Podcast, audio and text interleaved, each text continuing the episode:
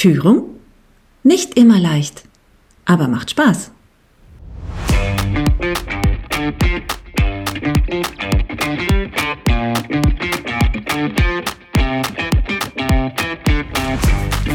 Und manchmal ist es auch eine richtige Herausforderung.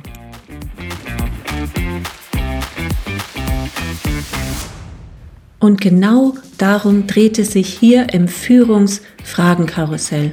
Knifflige Fragen, spannende Themen und ich freue mich auf tolle Gäste, mit denen ich mich über die Führung der Zukunft und Ideen und Ansätze unterhalten darf.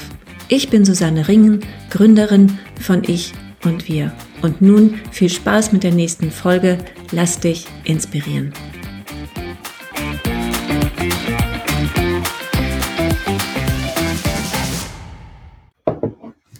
Hallo und herzlich willkommen zum Führungsfragenkarussell. Und heute ist Ralf mit mir hier. Hallo Ralf. Hallo Susanne. Ich freue mich total, weil wir jetzt gemeinsam eine Frage ziehen werden.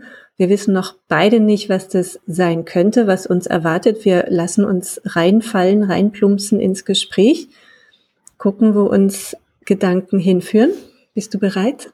Ich bin schon sehr gespannt und aufgeregt, was jetzt für eine Frage kommt. Oh ja, oh ja. Ich habe hier so ein Körbchen für die, die nichts sehen können, weil die hören ja alle nur hier. Und äh, da raschel ich jetzt mal so ein bisschen rum. Und ich bewege so meine Finger durch die Zettelchen und du sagst Stopp und dann ziehe ich den raus, den ich gerade in der Hand habe. Okay, Stopp. Oh, der war mir gerade entfallen, aber der hier war es. Tadang. Und ähm, Oha, also, wie motiviere ich Mitarbeitende, wenn diese nur an Geld interessiert sind? Hartes Thema. Motivation. Das ist, das, äh, diese Frage beinhaltet ja zwei grundsätzliche Glaubenssätze. Erstens, dass ich in der Lage wäre, Menschen zu motivieren. Und zweitens, dass Menschen ausschließlich an Geld interessiert sein könnten. Diese beiden Glaubenssätze, die sicher sehr populär sind und sehr fest verwurzelt in vielen Führungsetagen von Unternehmen, teile ich allerdings nicht. Also eine befriedigende Antwort auf diese Frage zu geben, äh, fällt mir demzufolge schwer. Mhm. Ähm, aber sicher können wir mal erörtern, warum ich diese beiden Glaubenssätze für falsch halte. Ja, dann gehen wir doch auf die Ebene, warum kann man Menschen nicht motivieren? Weil Motivation immer eine Einstellungssache ist bei demjenigen, bei dem sie entsteht. Ähm, und mein Menschenbild sagt mir, Menschen sind von Grund her zunächst mal motiviert. Das sieht man sehr deutlich, wenn Menschen in ein neues, einen neuen Kontext kommen, in ein neues Unternehmen kommen, einen neuen Job antreten, sind sie zunächst mal hochmotiviert und äh, tun eigentlich alles dafür, damit sie ihre Wirksamkeit entfalten können. Was dann passiert in vielen Situationen ist, dass ihnen diese Motivation genommen wird. Das heißt, ich würde die Aussage umdrehen und sagen, ich bin in der Lage, Menschen zu demotivieren. Ja. Und äh, in die Motivation zu nehmen. Wenn nämlich nicht die richtigen Rahmenbedingungen gesetzt werden, äh, dass die Wirksamkeit von Menschen sich entfalten kann, dass sie äh, ein Wirksamkeitserlebnis haben, dass sie auch ihre Potenziale entfalten können, um Probleme zu lösen und äh, ja, Wertschöpfung zu betreiben. Und äh, wenn ich in der Lage bin, als Führungskraft, nehmen wir mal an, diese Frage stellt sich eine Führungskraft, ähm, wenn ich in der Lage bin, Hindernisse aus dem Weg zu räumen, die Menschen demotivieren könnten, dann äh, kann man das im Zweifel auch so sehen, äh, dass ich die, die Menschen oder das Gegenüber motiviere. Allerdings muss man es präziser formulieren, nämlich ich verhindere Demotivation dadurch. Das ist der eigentliche äh, Denkansatz, der dahinter steckt. Ja, das äh, Wasser rauscht gerade auf meine Mühle runter. Mit, äh, meine Gedankentür steht äh, sperrangelweit auf und äh, da denken wir tatsächlich in die absolut gleiche Richtung. Also noch nicht mal ein Zentimeter, ein Müh rechts oder links ran. Und für mich ist das tatsächlich auch immer diese spannende Frage, wie motiviere ich? Umgekehrt, wie, wie verhindere ich es zu demotivieren? Und dieser Gedanke und ähm, ist ja sehr alt, so aus, aus dem Rahmen, aus der Zeit der Industrialisierung, dass Menschen motiviert werden müssen, damit sie überhaupt etwas tun, dass Menschen als ähm, faul angesehen werden. Das ist ja so ein sehr, sehr altes hierarchisches Denkmuster, Denkmodell. Und trotzdem, wie du eingangs sagtest, hängt es ja. Das hängt ja in den, in vielen Führungsköpfen, das hängt tatsächlich in vielen Führungsbüchern noch und dann wird über Ziele motiviert, dann wird über Anreize motiviert oder ne, versucht zu motivieren, immer in Anführungsstrichen gerade gesprochen. Und so funktioniert es aber nicht. So, so ticken wir Menschen nicht. Und ich habe ähm, auch Studien jetzt schon gesehen und gelesen, ähm, dass tatsächlich incentivierte Zielvereinbarungen Menschen krank machen, psychisch krank machen, dass Belastungen steigt, dass Stress steigt, abgesehen von äh, Demotivation, Konflikte im Team. Und das finde ich halt auch nochmal so spannend, dass sich das obwohl diese Studien, obwohl es die gibt und obwohl es die anderen Denkansätze auch schon sehr lange gibt, wir erfinden ja gerade hier nichts Neues, es sich trotzdem hält. Und ich frage mich halt immer ja. so, also müssen wir dann doch noch mal im BWL Grundstudium andere Literatur empfehlen, den Professorinnen und den Professoren, äh, in Führungsseminaren das doch noch mal so ein bisschen breiter erklären. Also wie viele Publikationen muss es geben, damit das ankommt? Ich glaube, dass, dass es schon noch einige äh, Arbeit äh, bedarf, um dahin zu kommen, dass das Menschenbild sich einfach mal umdreht und äh, eben nicht diese Negativannahme da ist, dass Menschen grundsätzlich von Natur aus faul wären und äh, sie sozusagen mit einer Karotte äh, oder einem Incentive äh, irgendwie angeregt werden müssten, etwas zu leisten. Äh, nein, das Menschenbild äh, sollte andersrum gesehen werden. Menschen sind von Natur aus leistungswillig. Menschen sind äh, an Wirksamkeit interessiert. Das sieht man in ganz, ganz vielen Lebenssituationen und wir denken immer, dass, dass die Menschen in dem Arbeitskontext ähm, so sind, wie sie sind. Das ist aber nicht so. Sie übernehmen ja eine Rolle in, in einem Arbeitskontext, in einem Unternehmen. Sie kommen in eine, ein soziales System, was sich Unternehmen nennt und unterwerfen sich den Regeln dieser sozialen Gruppe, die da zusammenwirkt in der, in der Zusammenarbeit. Und die Rahmenbedingungen, die in diesem, in dieser Organisation, in dem Unternehmen gesetzt sind, die bestimmen, wie die Kommunikation läuft und wie sich daraus eine Kultur entwickelt. Und diese Kultur wirkt dann wieder auf die einzelnen Menschen, die in dieser Kultur zusammenwirken, ähm, bestimmen für deren Verhalten. Und darum ist eine Annahme, dass Menschen von Grund auf faul sind und angeregt werden müssten zu arbeiten und die entsprechenden Rahmenbedingungen werden dafür gesetzt, dann äh, wirkt sich das aus wie eine self-fulfilling prophecy. Das heißt, wenn man den Menschen Incentives äh, präsentiert, entwickelt sich eine Kultur, die nur mit Incentives funktioniert. Und äh, die Menschen sind dann tatsächlich in ihrer, in ihrer Systemintelligenz so äh, sozialisiert in der Organisation, dass sie dann dafür arbeiten, ja, dass sie diesem Incentive auch ihre Aufmerksamkeit schenken. Das hat einerseits äh, das, was die, die, die Resu das Resultat, was du eben äh, benannt hast, dass es eben ähm, auch psychische Belastungen mit sich bringt und krank macht. Und andererseits, wenn man es rein systemtheoretisch sieht, ist es auch eine Fehlallokation für die Blickrichtung und für die Wirksamkeit äh, der Menschen, die damit arbeiten. Das heißt, die Aufmerksamkeit wird auf diese Kennzahl, auf das Incentive, auf das Ziel, auf äh, den Bonus, was auch immer, gelenkt und nicht mehr auf den Markt, auf den Kunden, auf die Problemlösung, die eigentlich ja der Inhalt der Aufgabe sein sollte.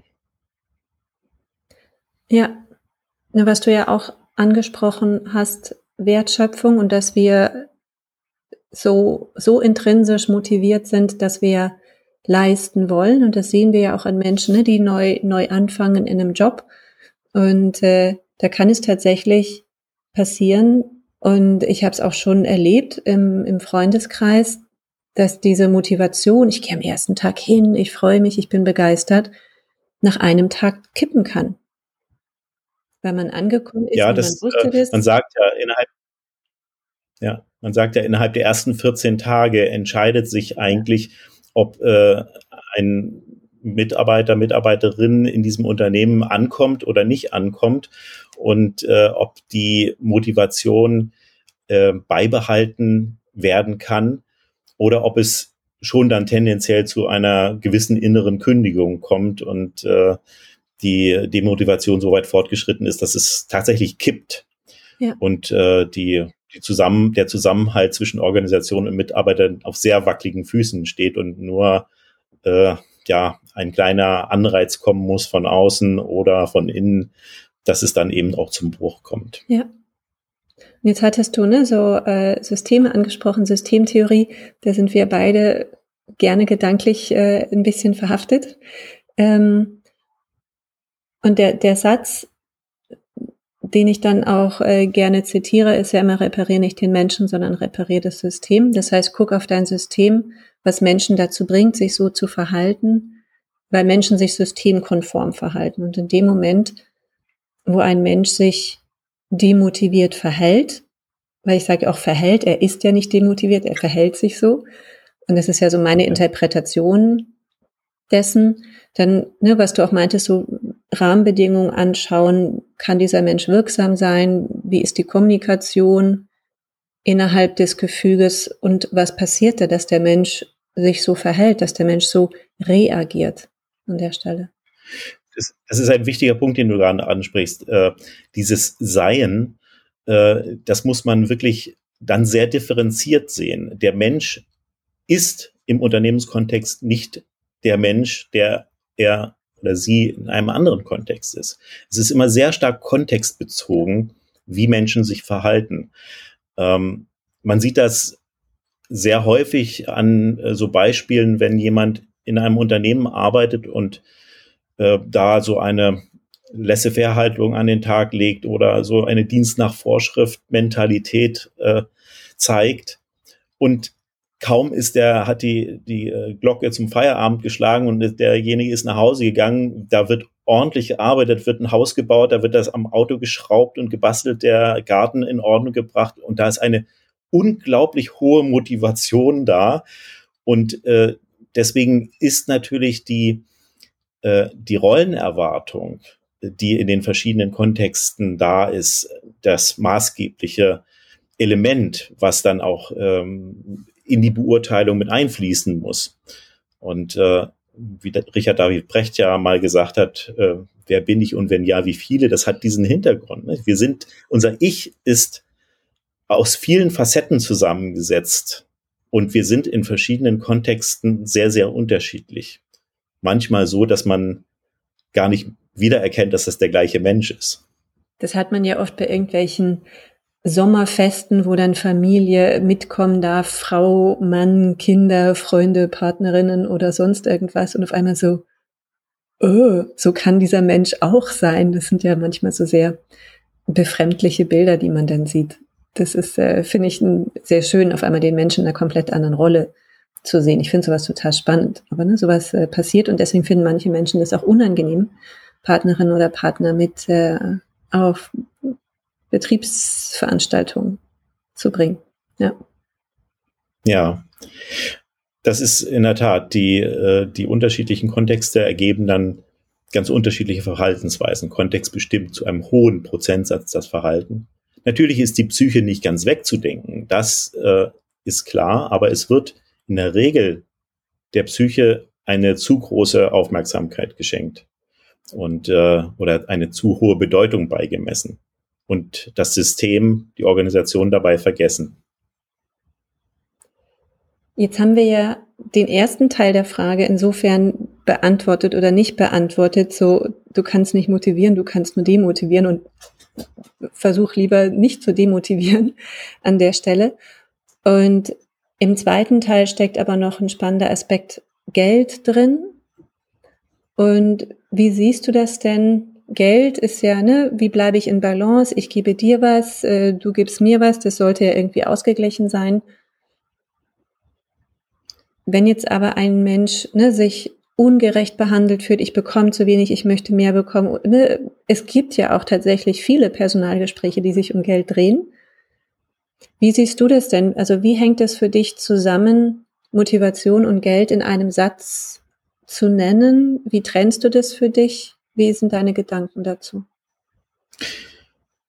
Ja, das ist äh, in der Tat eine spannende Frage, weil das über den Wirkungsbereich, äh, den man selber beeinflussen kann, weit hinausreicht. Ja. Also Menschen kommen ja nicht aus dem Nichts und sind nicht neu geboren, wenn sie in, äh, in ein, äh, ein Unternehmen kommen, sondern haben ja eine gewisse Sozialisation durchlaufen vorher und ihre Erfahrungen gemacht und ihre, auch ihre Glaubenssätze entwickelt und äh, sind natürlich auch in anderen Kontexten tätig gewesen, die vielleicht ja auch oder in der Regel, die äh, diesen, diese Grundannahme haben, dass Menschen nur mit Geld zu motivieren sind, um äh, tatsächlich zu arbeiten. Und diese, äh, diese Annahme führt ja dann dazu, man gibt den Menschen so wenig, dass sie eigentlich gar nicht damit zurechtkommen und hängt ihnen dann sozusagen den Bonus vor die Nase, mit dem sie dann ein auskömmliches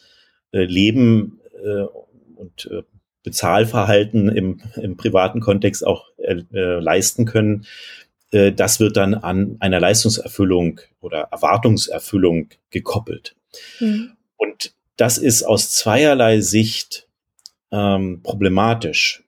Einerseits, weil natürlich äh, Geldsorgen ähm, nicht dazu führen, dass man einen freien Geist und eine, eine hohe Motivation äh, in eine äh, Wirksamkeitserfahrung äh, legen kann und äh, seine Arbeit äh, dann eben auch äh, ohne den sorgenvollen Kontext, äh, kann ich morgen meine Miete noch bezahlen, äh, auch leisten kann. Also das heißt, die Aufmerksamkeit wird zu einem großen Teil in eine Sphäre verlagert, die eben nicht in dem Bereich liegt, wo man die Wirksamkeit erwartet. Und äh, zweitens ist es so, dass die, dass der Blick, das habe ich vorhin schon mal erwähnt, der Blick ja weggelenkt wird von der eigentlichen Tätigkeit, von der eigentlichen Wirksamkeit. Und äh, die, da, dieses Schielen auf äh, den Bonus und äh, die Tätigkeit oder die, die, äh, die Handlung, die, das Verhalten, die darauf, dass das darauf ge, gezielt ist, diesen Bonus zu erlangen, ist nicht unbedingt immer äh, für die Erreichung der Problemlösung, die eigentlich im Vordergrund stehen sollte, richtig.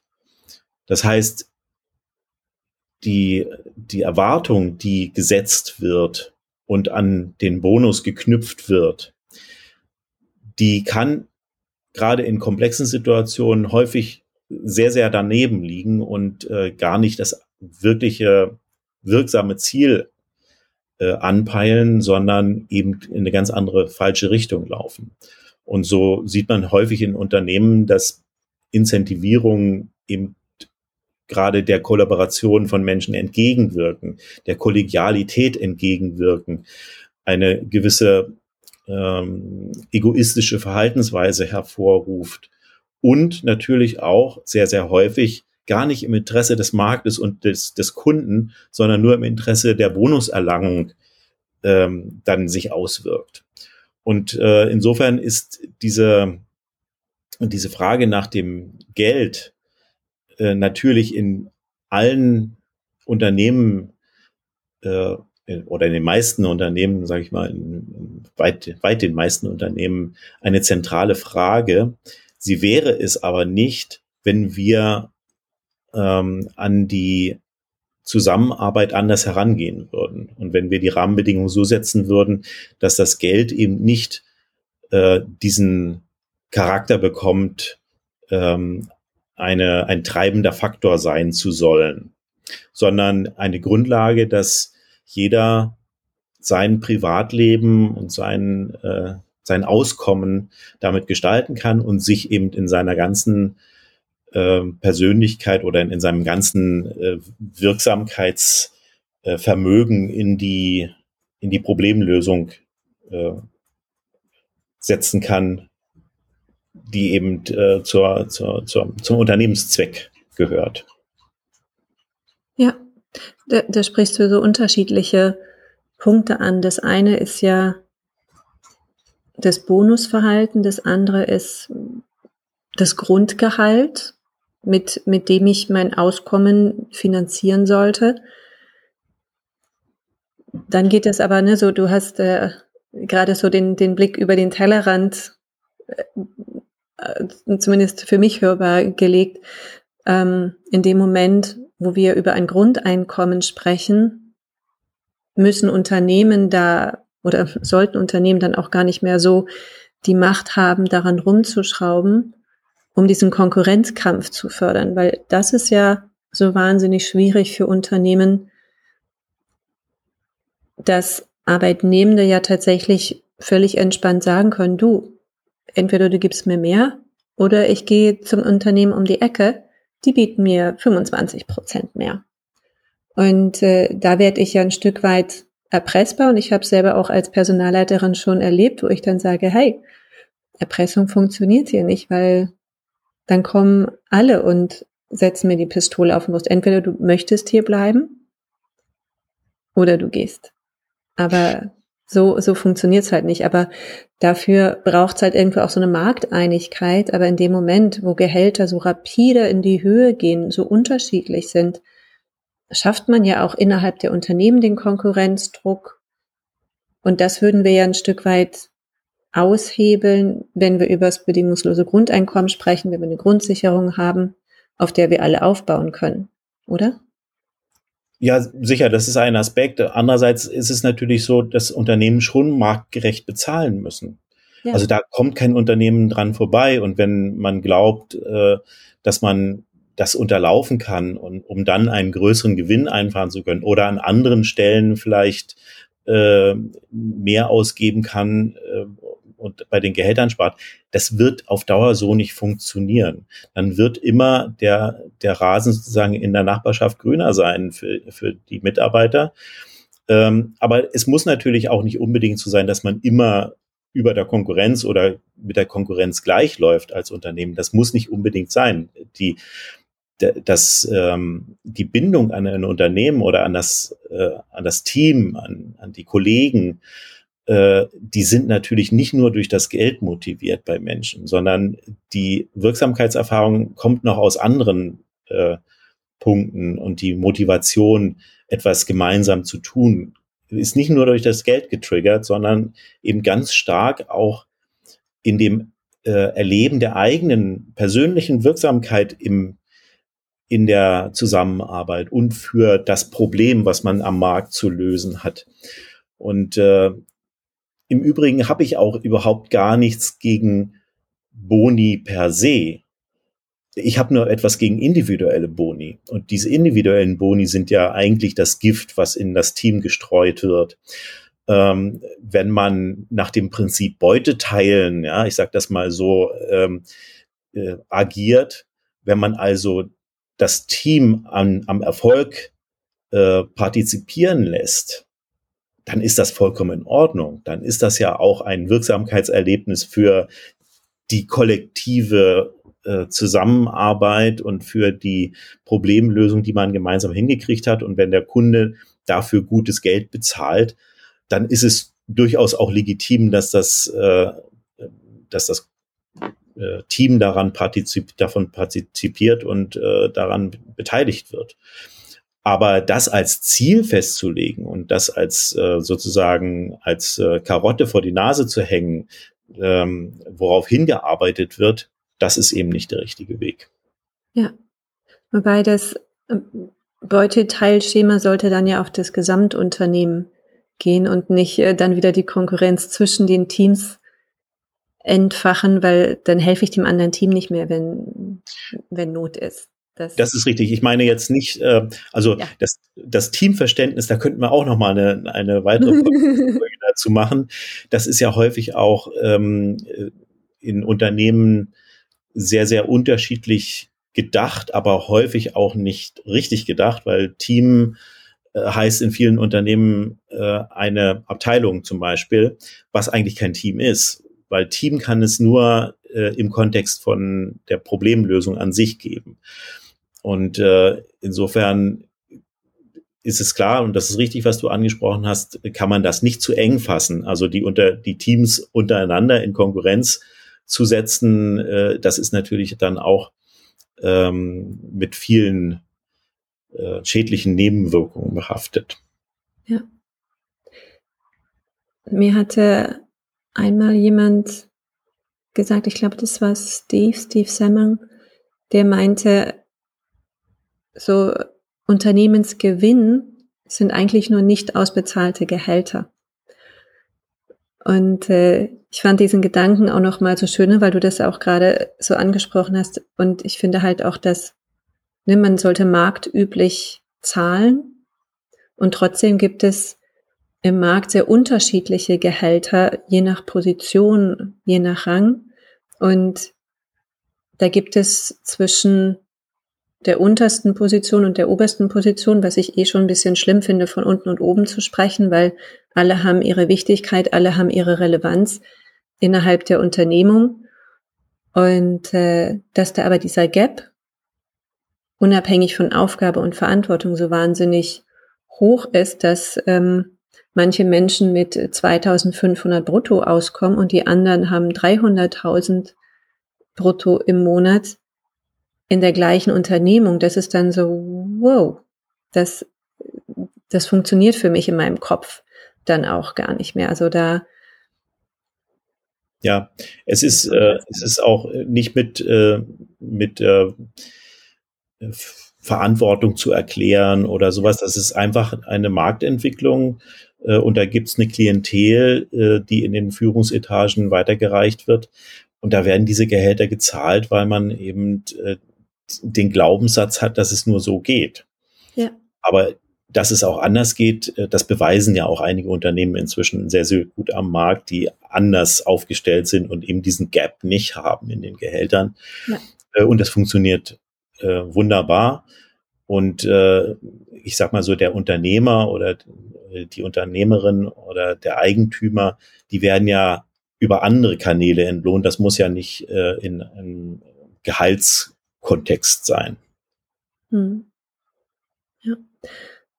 Und wenn wir die Frage jetzt nochmal zusammenschieben, wie kann ich jemanden motivieren, der nur an Geld interessiert ist, dann müssten wir ja tatsächlich dann nochmal antworten, guck dir nochmal das Konzept Motivation an, guck dir dann Unternehmen an, was sorgt da für Demotivation und woher kommt es, dass dieser Mensch meint, er oder sie sei motivierter, wenn mehr Geld im Spiel ist. Ne? Und dann, was du sagtest, das fand ich sehr schön zu gucken, auch was ist denn im Privatleben? Also es geht vielleicht auch gar nicht um Motivation, vielleicht geht es auch um reine Notwendigkeit, weil irgendwas abbezahlt werden muss, weil kranke Eltern unterstützt werden, weil Familie im Ausland unterstützt wird. Und dann braucht es einfach mehr. Und dann unter diesem Deckmantel der Motivation wird dann argumentiert, weil einem gerade keine anderen Argumente einfallen. Ja, das ist richtig. Ähm, insofern ist es natürlich auch ähm, wichtig, die, den Gesamtkontext zu sehen und die, den Gesamtzusammenhang zu werten.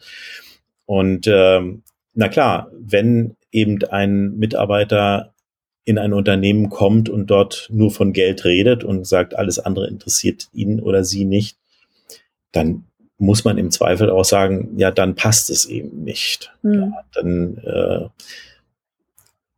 man muss ja den, den eigenen äh, die eigene Organisation dann auch äh, vor Menschen schützen, die eben nicht wirklich nicht die richtigen äh, Denkansätze für die Zusammenarbeit haben.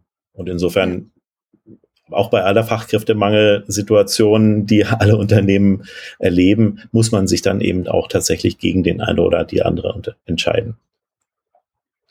Ja. Was würdest du dieser Führungskraft raten, die diese Frage gestellt hat, weil die ist tatsächlich aus dem, aus dem echten Leben. Die ist äh, tatsächlich äh, gefallen, diese Frage. Was kann dieser Mensch tun, diese Führungskraft innerhalb des Unternehmens tun, um Strukturen zu verändern, die demotivieren? Ja, zunächst mal darüber nachzudenken, was sind äh, behindernde Faktoren, Entscheidungen, Strukturen, mm, ja, ähm, äh, ja, Kontexte sozusagen, mhm. die eine äh, Erfüllung des Unternehmenszwecks behindern. Ja. Das heißt, dem, dem Ziel, ein Problem am Markt zu lösen, für einen Kunden, der dieses Problem hat und dafür Geld bezahlt, ähm, da eben alle Hindernisse aus dem Weg zu räumen, die nur intern referenziert sind, die irgendwelche Blickwinkel versperren, äh, die dem Mitarbeiter auch die Möglichkeit oder der Mitarbeiterin die Möglichkeit nehmen, auf das Kundenproblem direkt zu sehen, zu, äh, sich darauf zu referenzieren. Das ist wichtig. Also die Strukturen so zu setzen, dass möglichst wenig im Weg steht, um ja das gemeinsame Ziel, weswegen man zusammenarbeitet, auch zu erreichen. Und den externen Blick frei zu machen, also die externe Referenz, das, was am Markt zu tun ist als Unternehmen, dass die Mitarbeiter diesen Blick bewahren können und sich nicht innerhalb von äh, Abteilungsgrenzen ähm, definieren und da ihre eigene Welt aufbauen und äh, sozusagen diese Schnittstellen im Unternehmen zu, ähm, zu groß werden, um eine, eine flüssige Wertschöpfung zu erreichen, diese Hindernisse aus dem Weg zu räumen. Das, das ist ähm, eine Analyse wert und äh, da sollte sich der oder die Führungskraft äh, mal Gedanken drüber machen, was könnte im eigenen Unternehmen tatsächlich an Veränderungen passieren, wobei Veränderungen äh, beziehe ich meistens darauf, was könnte man weglassen, was man sich in der Vergangenheit an Ritualen, an, äh, an Strukturen, an äh, Dingen, die eigentlich nur der internen Kontrolle dienen, äh, eingehandelt hat. Was kann man davon weglassen? Was stört eigentlich nur? Und auch das Team mit einbeziehen, weil die wissen schon oft sehr genau, was sie brauchen, um wirksamer zu sein. Allein ne, so eine Aussage, lass uns doch mal direkt mit den Kunden sprechen, lass uns mal direkt mit den Endverbrauchern sprechen und lass uns das nicht über zehn Stellen stille Post machen und äh, uns Dinge entwickeln lassen, die der Kunde gar nicht so haben möchte. Ja. Auch das kann schon helfen, diese mit einzubeziehen. Ja der, der Blick ähm, oder der, der Gedanke äh, bei Führungskräften, dass der, dass die Kollegen an der Peripherie, die Mitarbeiter, die direkt mit dem Kunden zu tun haben, mehr wissen müssen als die Führungskraft. Diesen Gedankensprung, den äh, sollte man mal hinkriegen und äh, der hilft meistens auch sehr stark, weil die logische Erkenntnis, dass die Führungskraft ja viel weiter vom, vom Ort des Geschehens entfernt ist und gar nicht diesen direkten Blick darauf haben kann und demzufolge auch gegebenenfalls äh, nicht die richtigen Schlussfolgerungen ziehen kann. Das ist natürlich ein äh, wichtiger äh, Ansatzpunkt, der dazu führt, äh, den Mitarbeitern, den Kolleginnen und Kollegen an der Peripherie, am Kunden, äh, tatsächlich auch dem, den Blick auf den Markt zu lassen und äh, deren Erfahrungen und deren Erkenntnisse ins Unternehmen einfließen zu lassen. Oftmals ist es auch so, dass Anmerkungen zu Produktverbesserungen abgelehnt werden, weil halt nur meine Roadmap bis Mitte des Jahres vereinbart wurde. Und wenn äh, Product Manager, Führungskraft das schafft, dann gibt's einen Bonus. Und deswegen wird da so gar nichts dran verändert. Genau, das meinte ich mit dieser internen mit der Wertschöpfung. Ja. Das meinte ich mit dieser internen Referenzierung. Ja. Ne? Also genau. der, der Bonus oder die Roadmap oder was die ähm, KPIs oder was, ja. wie sie auch immer alle heißen, ähm, führen nicht dazu, dass man den Blick auf den Markt hat und dass man diese die notwendige Erkenntnis äh, rechtzeitig hat, was sich am Markt verändert, was sich beim Kunden verändert oder ob man in die richtige Richtung läuft oder nicht. Äh, das wird in der Regel durch solche internen Kennzahlen verhindert. Ja. ja. Zusammengefasst, final last words zum Thema Motivation und Geld. Wie, was ist so ein Impuls in a nutshell, den du gerne noch mitgeben möchtest?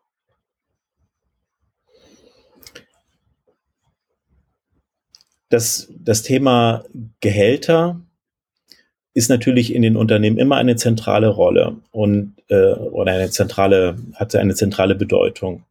Darüber mal ganz ernsthaft nachzudenken, wie, wie gehen wir in den Unternehmen mit dem Thema Gehälter um?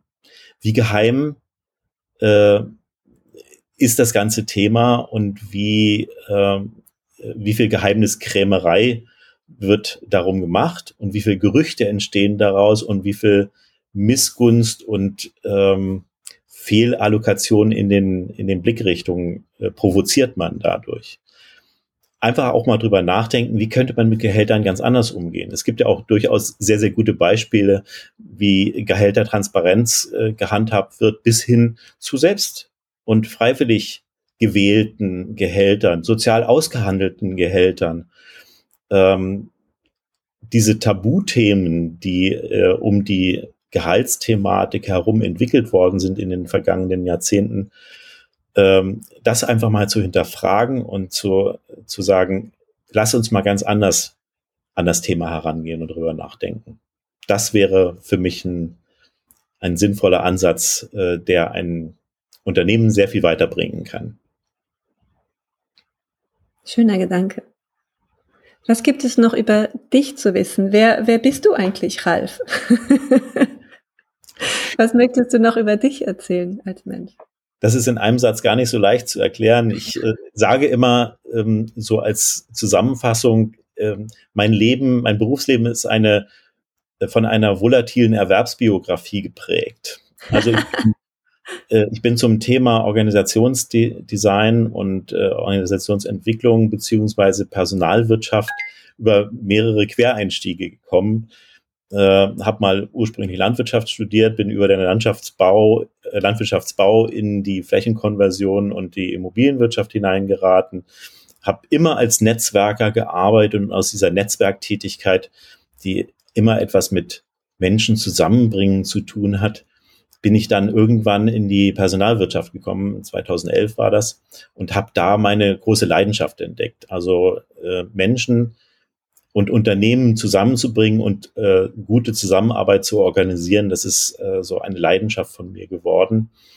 Ähm, alles im Learning by Doing, also nichts von Grund auf ähm, studiert in dieser Richtung, weder Psychologie noch äh, Personalwirtschaft. Äh, und ich bin das sozusagen aus, aus Leidenschaft und aus dem Herzen heraus geworden, bin heute äh, als teilweise als HR-Manager einer mittelständischen Steuerberatungskanzlei unterwegs, andererseits als Organisationsentwickler, Berater für Unternehmen und auch als Recruiter für Unternehmen, als externer. äh, in dieser Kombination bin ich heute unterwegs. Das ist wirklich ein, ein spannender Lebenslauf. Ich sage ja gerne Mosaik dazu, weil das so viele schöne bunte Steinchen sind, äh, die ein tolles Bild ergeben. Ralf, ich danke dir total für dieses tolle Gespräch, für deine ganzen Gedanken und Impulse und Einblicke, vor allen Dingen so von, von dieser Metaebene, ne? auf, auf Mensch, auf Organisation, wie ticken wir, was brauchen wir. Und da äh, hoffe ich und wünsche ich, dass äh, viele das hören und äh, viel mitnehmen, um Dinge zum Positiven, aus unserer Sicht Positiven, ähm, zu verändern. Danke dir. Ja, vielen Dank. Hat mir auch sehr viel Spaß gemacht, so spontan auf eine ja. unerwartete Frage zu antworten. Ähm, das macht das Leben aber äh, zunehmend aus, mit Komplexität umzugehen. Und das ist auch ein Ausdruck dafür, äh, wie man mit Komplexität umgehen kann, auf Überraschungen zu reagieren. Ja. Danke dir und wünsche ich dir noch einen ganz tollen Nachmittag. Bis bald. Das wünsche ich dir auch. Vielen Dank. Bis dann. Danke. Tschüss. Tschüss.